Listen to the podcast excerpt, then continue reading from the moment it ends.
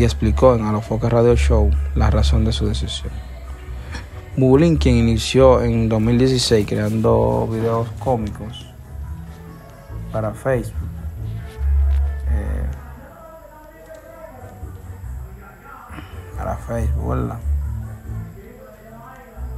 En verdad se ha convertido en un artista sumamente importante, señores. Bulín,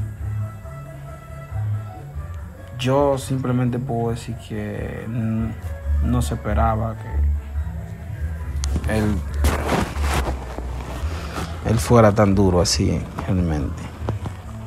Pero esta colaboración yo creo que no le afectó directamente porque realmente Tekashi ha dado una gira de, ha hecho una gira de medio con respecto a, a lo que le ha pasado en la cárcel y todo eso y cómo fue toda su experiencia, cómo fue que lo metieron preso y el por qué.